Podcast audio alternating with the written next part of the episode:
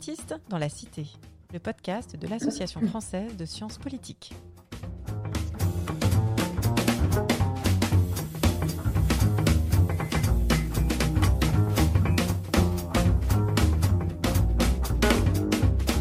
Bonjour et bienvenue dans Politiste dans la Cité, le podcast qui vous parle des sciences du politique et de leur contribution à la vie politique en France et à l'étranger.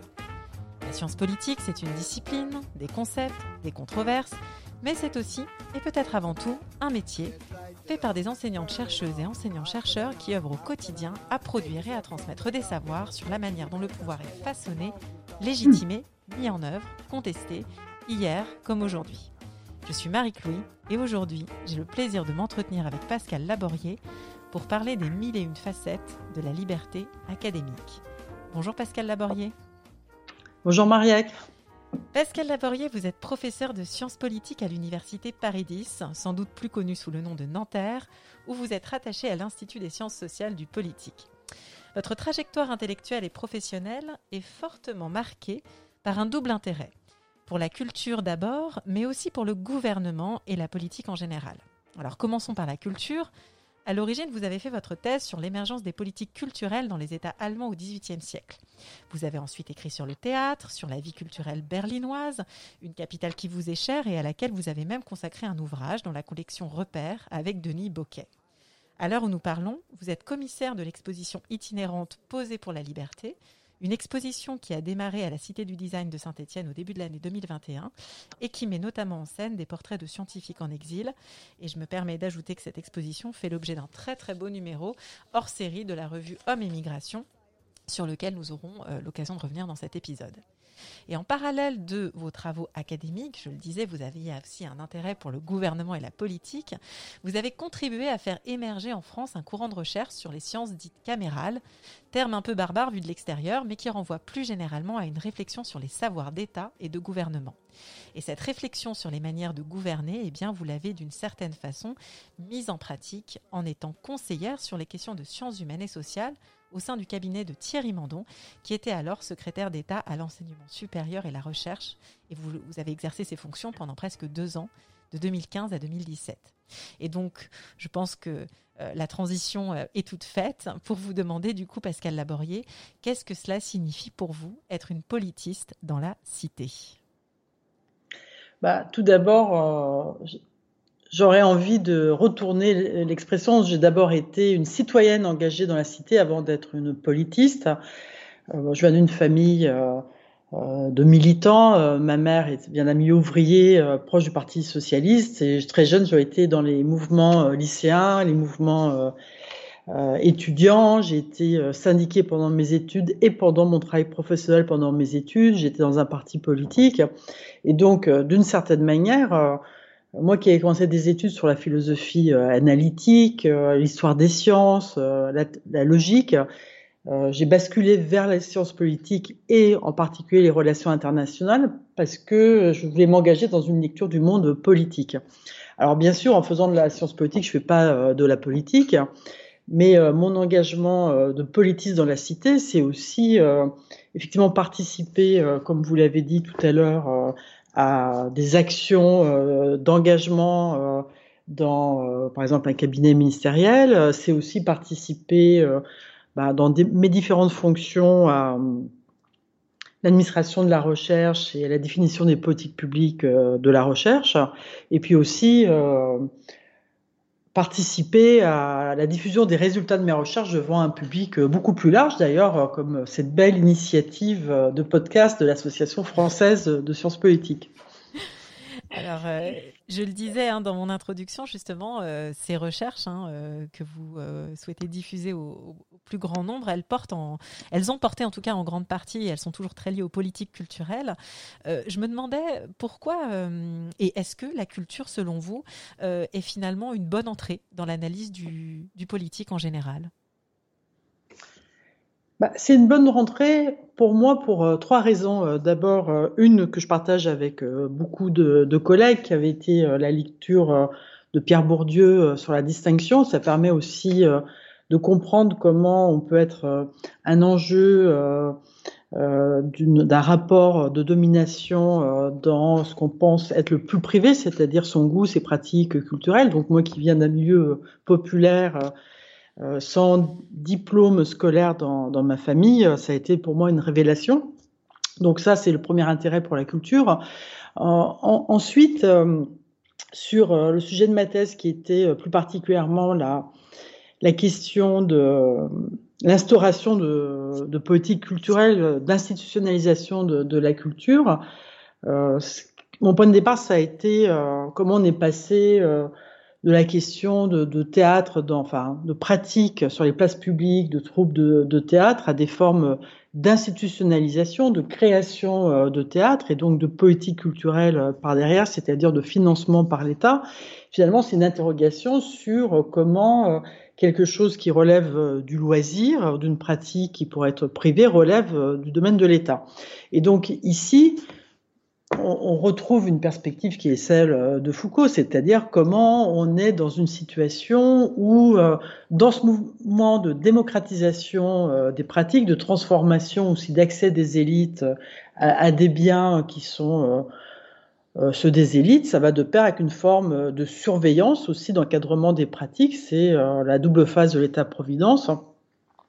Et puis enfin, euh, j'avais travaillé avant de partir en Allemagne sur la France, donc j'avais travaillé sur euh, les politiques culturelles euh, de la France envers l'Union européenne avant de travailler sur le terrain allemand. Et là, c'est vrai que la manière dont sont formulées les politiques culturelles dans les deux pays décape beaucoup sur la manière dont on peut imaginer la cérémonie du pouvoir en France comme en Allemagne. En France, on a l'hôtel de Valois euh, qui était euh, à l'époque euh, donc le lieu de rencontre et, d'entretien et de terrain. Tandis qu'en Allemagne, j'avais dû aller à l'époque, avant la chute du mur, à Bonn, pour aller voir des, hauts fonctionnaires dans le ministère de l'Intérieur, donc ce qui était celui de la police, et la culture a été reléguée au dernier étage d'un bâtiment moderne. Voilà, donc je pense aussi que d'une certaine manière, la manière dont euh, on prend en compte ces questions de, culture euh, dans la gestion des, politiques publiques, ça dit beaucoup aussi de euh, la manière dont le pouvoir est représenté. Peut-être que aussi sur la lecture des politiques du Covid, on peut voir aussi les différences de communication sur ce sujet dans les deux pays. Et alors, euh, du coup, comment est-ce que finalement, par cette entrée culture, euh, est-ce que c'est en lien avec le fait que vous ayez exercé du coup des fonctions à responsabilité au sein du, cabinet de, Thierry Bandon, comme je le disais en introduction? Est-ce que c'est comment est-ce que vous expliquez que vous aviez été euh, repéré pour être membre d'un cabinet? Est-ce que c'est précisément parce que vous aviez dans vos recherches noué des liens sur le façonnement de ces politiques culturelles et donc vous étiez en lien aussi avec des hauts fonctionnaires? Ou est-ce que c'est via une toute autre entrée finalement Bon, alors repéré, je pense que j'avais été repéré euh, comme beaucoup d'autres collègues, puisque en 2015, euh, nous avions été euh, plusieurs à écrire une tribune qui marquait une déception face à la première phase du gouvernement socialiste au sujet de la LRU. À l'époque, c'était Geneviève Fiorasso qui était ministre et on avait demandé une écoute sur ces sujets. Il y avait eu l'espoir, euh, avec l'élection de, Hollande, de trouver une, solution à cette euh, euh, loi qui avait été prise à partir du gouvernement et du ministère de, de Pécresse. Voilà. Donc on avait été à l'initiative d'une tribune. qui était devenue une sorte de pétition à la fin. On a organisé des débats et lors de l'un de ces débats, on avait dû trouver un endroit pour le déroulement de ces débats et j'avais sollicité Thierry Mandon pour qu'il nous accueille à l'Assemblée nationale, qu'on puisse discuter euh, également avec euh, des élus ou des ou bien des directeurs ou chefs de cab des élus. il faut dire que Thierry Mandon était rapporteur à l'époque des questions budgétaires sur l'université. C'est quelqu'un qui s'intéresse beaucoup aux questions universitaires. Et c'est quelqu'un que je connais depuis que j'avais fait mes études à Sciences Po, puisqu'on s'était croisés là-bas dans le cadre euh, bah, militant en fait autour du parti, socialiste du milieu des années 80. Donc c'est une proposition qu'il m'a faite, mais qu'il aurait pu, faire à d'autres personnes. Peut-être que d'autres personnes ont, été sollicitées, ça je sais pas. En tout cas, euh, je pense aussi le fait d'avoir euh, seulement 18 mois, c'était pas très convaincant, sans doute pour beaucoup de personnes de prendre ce type de risque, puisque l'idée c'était qu'on pouvait rien faire en si peu de temps. Parce que du coup, le, temps de votre implication était déjà euh, déjà euh, énoncé euh? bah, Il y avait le temps de, il y avait le temps des la prochaine échéance électorale. Hein. Donc mmh. l'idée c'était qu'il restait 18 mois pour essayer de faire un certain nombre de choses, mais le temps du cabinet ou le temps politique, c'est pas le même temps que celui de nos années universitaires, notamment ici. Euh, bah, quand on arrive à l'été 2015, ça veut dire que le budget de 2016 est quasiment bouclé et qu'on va passer l'année 2016 à préparer celui de 2017 hein, avec une élection donc en mai. Ça veut dire qu'on a quelques mois pour faire passer, suivre les dossiers. Donc le temps était très compté. Avant même qu'on en revienne à, ce que vous avez fait, et on va pas mal euh, en parler hein, dans, ce, dans cet épisode, euh, est-ce que vous avez hésité avant d'accepter du coup donc cette proposition qui vous, est, faite par, euh, par Thierry Mondon, donc plus finalement, si je comprends bien, par les liens et, votre investissement déjà dans la sphère publique que par vos recherches finalement, c'était plus votre, votre, votre étiquette universitaire et votre implication qui ont compté, si je comprends bien. Bah, au début, j'ai refusé parce que j'étais vent debout et je voulais pas participer euh, effectivement euh, à quelque chose que moi-même je, dénonçais. Et en fait, je remercie euh, Thierry Mandon vraiment d'avoir insisté parce que il, m'a dit que, à vrai dire, dans nos critiques, bon, on critiquait le fait qu'il y a seulement des énarques, des gens qui connaissent pas les sciences sociales, que des hommes, etc. Donc, il m'avait dit, bah écoute, euh, justement, tu, ne peux pas d'un côté euh, dénoncer euh, tout ça, puis l'autre côté qu'on te propose de, venir et de donner une voix, justement, d'universitaire, engagée à gauche, une femme de sciences humaines et sociales, non énarque, etc., de pas venir faire le job. Voilà. Après, je me suis rendu compte qu'en effet, être dans un cabinet, conseiller, c'est une voix parmi d'autres, donc euh, un, cabinet a des voix très discordantes et c'est participer à, ces échanges. Hein. Alors justement, est-ce que, euh, est-ce que la spécialiste des sciences de gouvernement que vous étiez a été surprise justement par la manière dont, dont étaient prises les décisions? Est-ce que vous vous attendiez à ce que vous avez euh, vécu ou est-ce que finalement justement votre formation vous avez plus ou moins déjà bien, bien préparé à ce qui allait se passer? Alors ma formation, d'un côté, m'a bien préparé, c'est-à-dire que l'analyse des politiques publiques euh, m'a aidé dans beaucoup de circonstances à comprendre euh, comment est-ce qu'on peut faire passer euh, des idées, comment fonctionnent les dossiers, le circuit de la décision, la négociation, etc. Donc là, on voit bien comment analyser les choses et ça a été très utile euh, notamment pour pousser euh, des projets. Ce qui m'a beaucoup surprise, c'est ce que je disais précédemment, c'est la temporalité. J'avais pas pris cette mesure du tout parce que euh, quand on analyse les politiques publiques, surtout en socio-histoire, qu'on regarde le temps long, bah finalement, on parle de décisions qui sont prises telle année. Effectivement, il y a des budgets, il y a des mises en œuvre, mais tout ce temps de préparation en amont, c'est quelque chose en fait, dont j'avais jamais fait l'expérience et dont je m'étais jamais rendu compte à cet égard. C'est-à-dire que souvent, on a l'impression que les décisions sont concomitantes presque au moment où euh, euh, le, budget euh, se met en œuvre, alors qu'au fond, il y a un long travail préparatoire. Ça, c'est quelque chose que j'ai vraiment appris, que j'aurais dû savoir, mais que j'avais pas vraiment mesuré.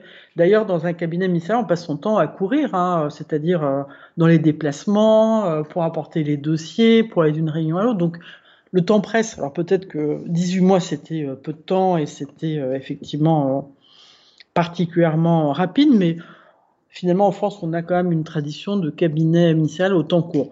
Euh, ensuite, euh, il y a des choses que je savais, mais c'est pas la même chose de les savoir et de les éprouver. Euh, par exemple, sur le rapport entre l'administration et les politiques, hein, la manière dont les administrations centrales peuvent ou non faire remonter des informations, noyer des informations. Oui, parfois des choses très très surprenantes, mais après tout, c'est partie du jeu, c'est une bonne chose aussi. C'est-à-dire, on peut pas non plus euh, penser qu'on serait dans un rôle du politique qui euh, voudrait influer sur tout, toujours tout changer à courte période. Donc euh, ici, c'était un bon exercice aussi bien dans le rôle avec l'administration, qui a aussi des personnes de qualité hein, dans, dans, son fonctionnement, avec des gens qui connaissent très bien les dossiers, et puis aussi d'être dans un cabinet, il faut savoir bah, je sais pas, défendre une cause ou un point de vue avec euh, des collègues qui ont des points de vue très différents. Donc c'est un bon exercice de démocratie aussi. Alors, on va revenir hein, sur le, détail de ces différents projets auxquels vous avez euh, plus particulièrement euh, participé. Mais juste avant qu'on rentre là-dedans, je me demandais, justement parce que vous parliez aussi de la question du temps, est-ce que, ou comment plutôt vous aviez concilié, si le terme est adopté, votre activité d'enseignante-chercheuse avec cette activité de conseillère? Termes juste de temps alloué à ces activités? Bah, Ça, c'est une bonne question parce que je suis sortie essorée de ces 18 mois parce que, bien sûr, je me suis engagée à fond dans ce travail euh, ministériel, mais j'ai enseigné pour 40% de, mon temps, de mon service, donc j'ai continué à avoir euh, des étudiants, euh, ce qui était une bonne chose d'ailleurs pour garder les pieds sur terre, et puis aussi à croiser mes, collègues dans les couloirs ce qui n'est pas toujours facile lorsqu'on est dans un cabinet ministériel. Après, euh, j'ai été aussi euh, dans le cadre de ces activités de conseillère sciences humaines et sociales, euh, et ça c'était une demande de, Thierry Mandon, dans la situation d'organiser aussi des, journées qui portaient sur bah, le transfert des connaissances de la recherche vers les politiques publiques. Donc, avec des journées, il fallait mêler aussi bien des, hauts fonctionnaires, des politiques, des universitaires, d'étudiants, etc., dans des journées où justement on, réfléchissait à cette manière de diffuser le savoir. Vous étiez plutôt, euh, quand vous avez fini ces 18 mois, alors certes essorée, mais vous les avez finis satisfaites ou frustrées en termes de bah, Très contente en fait, parce que euh, bah, d'abord j'ai appris beaucoup de choses. Bon, quand on est politiste, c'est pas une expérience qui peut laisser indifférente. Enfin, je pense que c'est euh, bien de voir aussi comment on peut adopter d'autres types de points de vue. Puis surtout, j'étais engagé pas seulement dans les sciences humaines et sociales, mais engagé euh, sur la question des étudiants réfugiés et des scientifiques en danger. Donc, euh, je suis sortie euh, de cette activité avec aussi ce nouvel engagement dans ce domaine et aussi ça a changé mes recherches.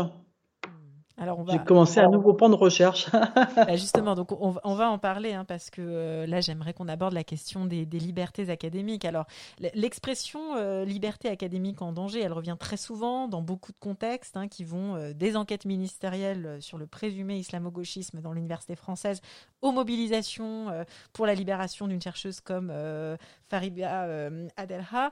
avant qu'on en vienne à la, à la question des chercheurs en exil, on va en parler. Est-ce que vous pourriez nous dire comment vous avez approché euh, et défini ce concept de liberté académique Et, est-ce qu'il se comprend partout de la même façon pour vous? Alors, il y a beaucoup de définitions sur euh, les libertés ou la liberté euh, académique. Il y a des recommandations aussi de l'UNESCO. Donc, moi, j'ai pas une vision très particulière de ce que c'est que la liberté académique, puisque ici, la liberté académique va depuis le fait euh, d'effectuer des recherches, euh, de les diffuser, d'en publier les, résultats, euh, le fait de ne pas être soumis à une censure institutionnelle, le fait de participer librement à un certain nombre d'organisations, qu'elles soient académiques ou professionnelles. Donc ici, c'est surtout lorsque cette liberté est engagée qu'on se rend compte euh, la différence de perception.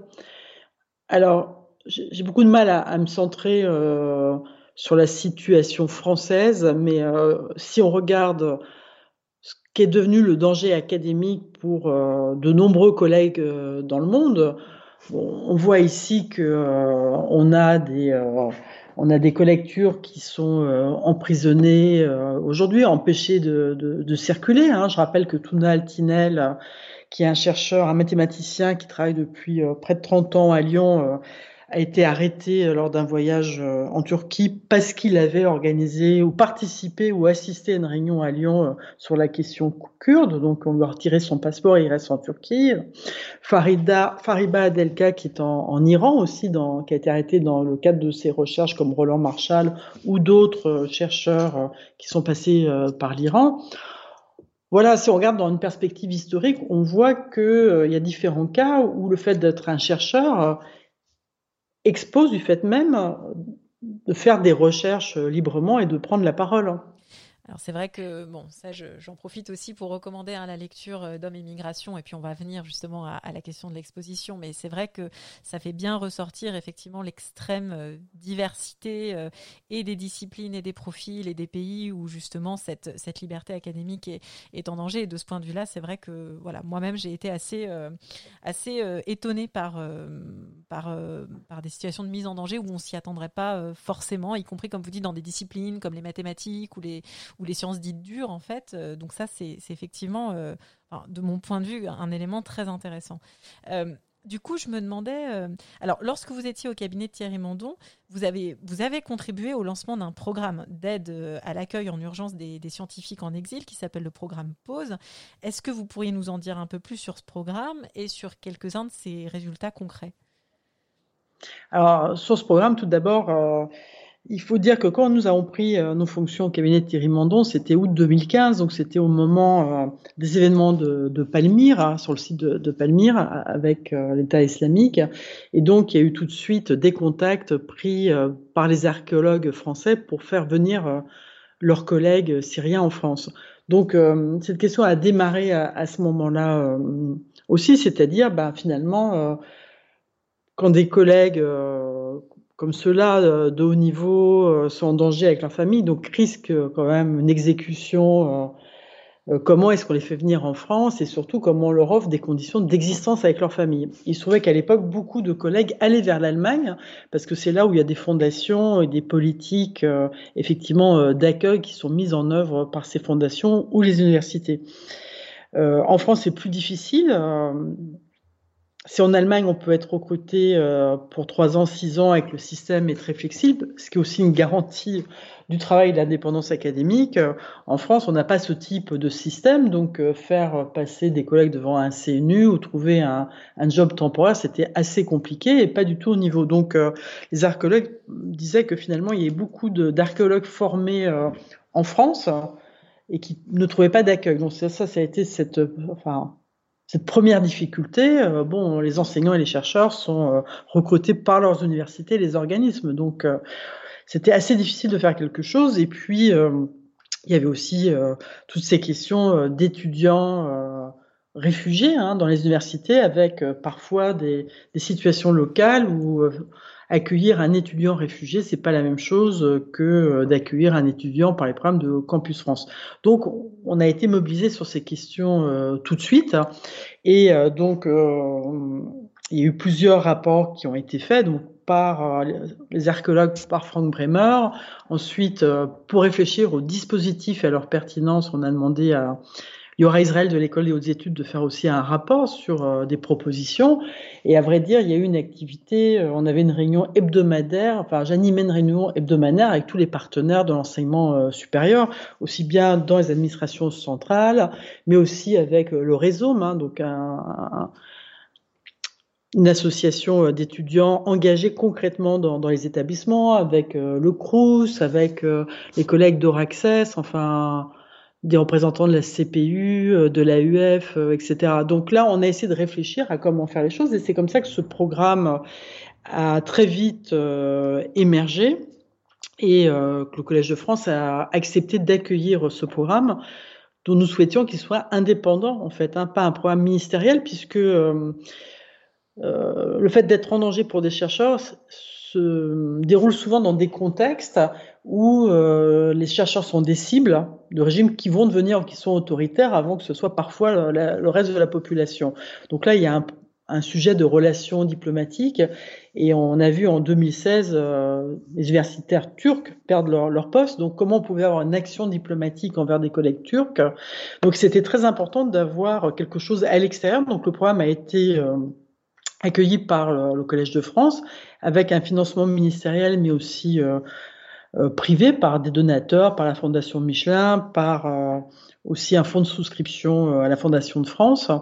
Et donc la proposition, ça a été de créer un système comme le font les Américains et actuellement comme ça se passe aussi en Allemagne de cofinancement de, salaire, c'est-à-dire que le programme donne 60% du salaire aux établissements qui font des propositions. Donc c'était aussi faire confiance aux collègues pour l'accueil euh, d'autres collègues et sur à la fois la pertinence et l'insertion académique, parce qu'il ne suffit pas non plus d'un geste pour accueillir un collègue, il faut aussi qu'il soit dans son environnement scientifique du travail, les accueillir. Et de toute façon, les recrutements se passent dans les universités. Et donc, c'est devenu assez rapidement un programme euh, comparable à, d'autres programmes internationaux et européens. Et maintenant, euh, je pense que au bout de quatre ans, il y a un peu plus de 300 collègues qui ont été accueillis comme ça dans 60 sites universitaires français. Et alors, ce, programme, c'était une, euh, entre guillemets, une, une, commande qui vous a été faite parce que c'était un thème mis à l'agenda au, sein de, au sein du cabinet ou c'est vous qui êtes venu avec, avec cette ambition de faire mieux reconnaître la question des chercheurs en exil? Comment est-ce que ça s'est. L'initiative est venue d'où, en fait? Bah, en fait, c'est ça, c'est-à-dire que il n'y a pas eu de commande. Euh, c'est-à-dire que cette question de Palmyre, puis des alertes sur la Turquie, a fait que euh, moi je remontais des notes sur, sur cette question-là. Euh, bon, lors des déplacements, le ministre avait rencontré aussi des étudiants du, réseau, mais et moi aussi. Donc, comment répondre à ces demandes? Comment est-ce qu'on peut faire embaucher quelqu'un tout de suite en urgence qui arrive en France avec, euh, enfin, en famille, avec des enfants, euh, sur un, contrat de travail? Comment on fait? Donc, euh, le CNRS avait été mobilisé, l'ANR aussi. François Héran avait essayé de trouver des moyens. On était plusieurs à essayer de se mobiliser, mais en fait, on peut pas inventer des moyens qui n'existent pas. On peut pas dégager des post-docs, en plus pour des chercheurs de haut niveau en si peu de temps. Donc, il faut trouver les budgets, en fait, là où ils sont. Et on peut pas simplement donner des budgets aux universités comme ça, de manière générale, depuis le ministère. Donc, en fait, ça a été très vite parce que euh, finalement, ça a été créé euh, en janvier 2017. Euh, on a été alerté en août 2015 et donc, avec plusieurs acteurs, on s'est demandé comment faire pour permettre un recrutement dans les universités françaises qui ne sont pas des universités qui recrutent hors concours. On ne peut pas non plus payer par des vacations des chercheurs qui viennent comme ça. Donc, euh, comment on pouvait faire? Donc, il y, a des, il y, a des, programmes qui existent à l'étranger. Donc, assez vite, euh, l'idée, ça a été euh, de proposer quelque chose d'analogue. On avait peu de temps, en fait. Hein. Alors, je ne sais pas si c'est clair, mais c'est très, très clair. une urgence. C'est une espèce d'urgence qui s'est imposée oui, oui, non, c'est très clair aussi sur la, réactivité, là, pour le coup, de, l'action publique. Euh, alors, justement, j'ai. Alors, vous, vous, me direz si ma lecture est, juste ou pas, mais donc, l'exposition posée pour la liberté euh, à laquelle je, faisais référence en introduction, donc, c'est une exposition qui est consacrée aux chercheurs en exil forcé. Donc, d'une certaine matière, c'est aussi euh, une continuité, non, pour le coup, la non, non ministérielle de, de, cette action que vous aviez initiée lorsque que vous étiez au sein du cabinet de Thierry Mandon. Alors juste pour que les auditrices et auditeurs euh, prennent un peu la mesure de cette exposition, euh, c'est une exposition qui prend la forme de portraits principalement. Ce sont des portraits euh, extrêmement variés dans leur format et leur époque. Certains sont, historiques. On a un portrait de Georges Gurvitch par exemple et d'autres beaucoup plus contemporains. Et donc parfois ce sont des portraits qui sont anonymes. Ce sont des portraits aussi qui sont illustrés par des photographies, parfois floutées aussi. Alors moi ma question ici c'est en quoi déjà a consisté votre rôle en tant que, politiste, ici commissaire d'exposition. C'est un rôle qu'on ne connaît pas forcément très bien. Enfin, on, connaît tous euh, le rôle d'un commissaire d'exposition de loin, mais on ne se rend pas forcément compte de, du type de travail auquel c'est associé. Alors, est-ce que vous pourriez nous, nous, en dire un petit peu plus sur ce rôle que vous avez joué là encore euh, pour monter euh, cette exposition? Bah, en fait, euh, avant ce rôle, il y a eu euh, deux moments. Euh, un moment a été la rencontre avec le photographe Pierre-Jérôme Adjège, hein, qui a réalisé les 15 portraits de, de l'exposition. Et en tout, 51 portraits ont été faits. Il y en a une trentaine dans le catalogue. Certains portraits n'ont pas pu être publiés pour des raisons de sécurité, notamment pour les collègues venant de, de Chine. donc, je, je l'ai rencontré au moment où le programme Pause était créé et euh, on lançait un programme de souscription euh, privée en, mars 2017 euh, et assez vite euh, est né, on s'est rencontré en Allemagne, est née la question de comment représenter l'exil scientifique. Il se trouve qu'à la même époque, j'ai lancé avec des collègues de, Paris 8, Laurent Jean-Pierre et Sophie Vauquier, un projet sur comment travailler sur cette question en France, où finalement on a fait peu de recherches sur euh, bah, quels ont été les chercheurs euh, exilés euh, qui ont eu une carrière scientifique en France. Il faut dire qu'en Angleterre ou aux États-Unis, il y a beaucoup de production ou de littérature sur ce sujet. Sans doute aussi parce qu'il y a une action philanthropique qui a besoin d'être valorisée par des parcours. Donc, en France, on a accueilli un certain nombre de personnes, mais parce qu'on les a recrutées sur des postes à une, période où il était moins difficile d'obtenir un poste et sans doute moins difficile aussi d'obtenir euh, des papiers de séjour. Donc, j'ai été prise dans ce projet de socio-histoire euh, de l'exil euh, migratoire, ce projet photo. Donc, le projet photo est né ensemble hein, dans ce, ces, échanges comme un sous-produit de, la recherche et cette question qui était comment est-ce qu'on rend ça visible. Donc, d'une certaine manière, euh, pendant euh, deux ans, on a échangé euh, presque tous les jours sur ces sujets.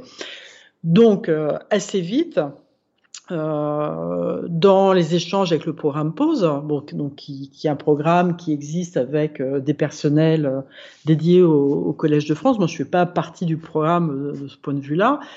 Il y, avait aussi la nécessité de bah, comment on parle au-delà des universités de, de, ces questions. Donc, on a commencé à montrer les premières photos, ça les a intéressés, ça a intéressé aussi Open Society Foundation euh, qui avait vu euh, certaines de ces photos projetées avec un, concert à, la Gaieté Lyrique, un, concert de Jordi Saval avec euh, des musiciens exilés. Et donc, euh, du coup, euh, le projet photo qui a commencé comme un micro-projet dans la recherche est devenu un énorme projet et euh, est né cette idée d'exposition à la Cité du Design. Alors ça, c'est vrai que d'être commissaire, ça, c'est un, un, travail très différent de ce qu'on a l'habitude de faire. en plus, une bonne partie de ce travail a été fait pendant le confinement avec les équipes de la Cité. Mais c'est comme euh, dans le travail du cabinet ministériel, ça oblige à convertir un certain nombre de propos sur ce qu'on pense de l'exil et les évidences avec des, collègues qui voient ça très différemment. Euh, aussi, c'est se rendre compte que l'intérêt que l'on peut avoir pour des sujets n'est euh, pas forcément ce qui intéresse les autres. Donc, c'est faire du tri de la présentation, donc euh, là, par exemple, on avait quand même 51 photos. À chaque fois qu'on utilise des photos, quel que soit le, projet, on demande toujours aux personnes photographiées une nouvelle autorisation pour être sûr que vraiment on les met pas en danger ou qu'ils sont d'accord euh, sur l'utilisation euh, de leurs photos. Et parmi ceux qui avaient accepté de figurer dans l'exposition, on a demandé aux collègues de la cité de choisir aussi ces photos, puisque d'une certaine manière, euh, on voulait aussi avoir un regard neuf puisqu'il s'agissait de toucher à un autre public par cette exposition. Alors, euh, ici, le rôle de commissaire, c'est par exemple aussi d'avoir dit à un moment, bah, en fait, moi, j'aimerais bien qu'il y ait des exilés, mais aussi des accueillants qui soient euh, dans cette exposition ou dans les photos de manière générale, puisque accueillir, ça veut dire qu'en fait, on est invité par une personne qui s'intéresse à ces recherches, on a une lettre d'invitation ou un collègue, une collègue qui se mobilise pour l'invitation. Et puis il y avait l'idée de mêler un petit peu, c'est-à-dire de faire comme un, pied d'égalité entre les personnes. Surtout, ça a été la décomposition euh, thématique. Donc je voulais absolument qu'il y ait une partie historique pour montrer que c'est pas quelque chose de nouveau. Donc euh, au début de l'exposition, euh, il y a deux portraits, on va dire historiques, un d'un chercheur uruguayen Fernando Lema, donc qui est biologiste, et puis le second, c'est la fille d'un réfugié chilien. Donc c'est pour mettre en contexte. Dans le catalogue, il y a plus de mise en contexte parce que justement, il y a effectivement euh, Gurvitch, euh, il y a l'immigration arménienne, mais aussi euh, du Vietnam. Donc, c'est pour mettre en perspective ce que c'est que d'être chercheur en danger. Le travail sur la notion de danger, c'est aussi ben, comment le représenter, de faire une sélection de photos où nous avions l'impression que ça rendait compte de, de cette question, puisque c'est une question assez compliquée. Qu'est-ce que c'est qu'être un chercheur en danger euh, Il y a différents types de dangers. Il y a aussi bien euh, une jeune chercheuse euh, en pharmacie qui pose devant sa maison détruite sous les bombes à Alep, qu'un chercheur qui est venu par bateau entre par la mer à la nage plutôt entre une île, la Turquie et une île grecque d'autres qui ont été menacés euh, de mort. Enfin bon, il y a différents types euh, de sujets. On arrive déjà à la fin de, cet épisode, ça passe très vite. Et donc, je voudrais finir par euh, la fameuse question insolite. Et j'aurais bien aimé savoir, Pascal Laborier, s'il y avait selon vous une ville où on sait mieux accueillir, où l'hospitalité est vraiment mieux pratiquée qu'ailleurs, selon vous? Alors ça, c'est une question difficile. Bon, j'ai un peu un, tropisme euh, berlinois qui est que lorsqu'on a parlé de la migration syrienne massive hein, à l'été 2015 ou l'hiver, lorsque moi j'étais en train de chercher des moyens pour faire venir des collègues, etc. J'appelais souvent mon co-auteur euh, Denis Boquet à Berlin, avec lequel j'ai rédigé Sociologie de Berlin. Il me disait, écoute, là, je peux pas te répondre. Je suis dans un gymnase euh, à côté de chez moi parce que il y a des réfugiés syriens qui sont là. Euh, on va s'occuper d'eux. Et donc j'avais du côté allemand beaucoup de, et surtout à Berlin, beaucoup d'amis en fait qui étaient très impliqués dans des actions sur place. Donc c'est vrai aussi à Paris, mais je pense que il y a eu un, élan de générosité à Berlin à cette époque-là. Donc ça ne veut pas dire qu'il n'y en a pas à Paris, parce qu'il y a aussi beaucoup d'associations de participation, et j'ai pensé aux, acteurs euh, du réseau. Après, la question, c'est quelle solution on donne aux personnes par la suite? C'est surtout ça l'hospitalité, parce que le premier geste, c'est toujours un, bon geste, mais après, euh, quand ces personnes sortent euh, du premier geste d'accueil, comment ça se passe? Donc en Allemagne, il y a eu, j'ai un de euh, mes doctorants euh, qui travaillaient euh, dans des questions d'asile, migration en Allemagne, qui s'est occupé d'un rapport sur la décentralisation et l'accueil des réfugiés en Allemagne. Donc il y avait un accompagnement pour accompagner notamment des Syriens dans des effectivement des petits villages, voir les conditions et trouver la, meilleure solution possible sur l'ensemble du territoire. Donc je pense que ça, l'hospitalité, c'est pas simplement le moment, c'est dans le temps long puis le travail que les gens peuvent trouver à la sortie de ces programmes d'accueil ou d'urgence. Eh écoutez, sur cette euh, note berlinoise qu'on va finir euh, cet épisode. Je vous remercie beaucoup, Pascal Laborier, d'être intervenu ici. Je remercie les auditrices et les auditeurs pour leur écoute. Merci aussi à l'Association française de sciences politiques de produire ce podcast. Et on se retrouve dans un mois pour un nouvel épisode de Politique dans la Cité.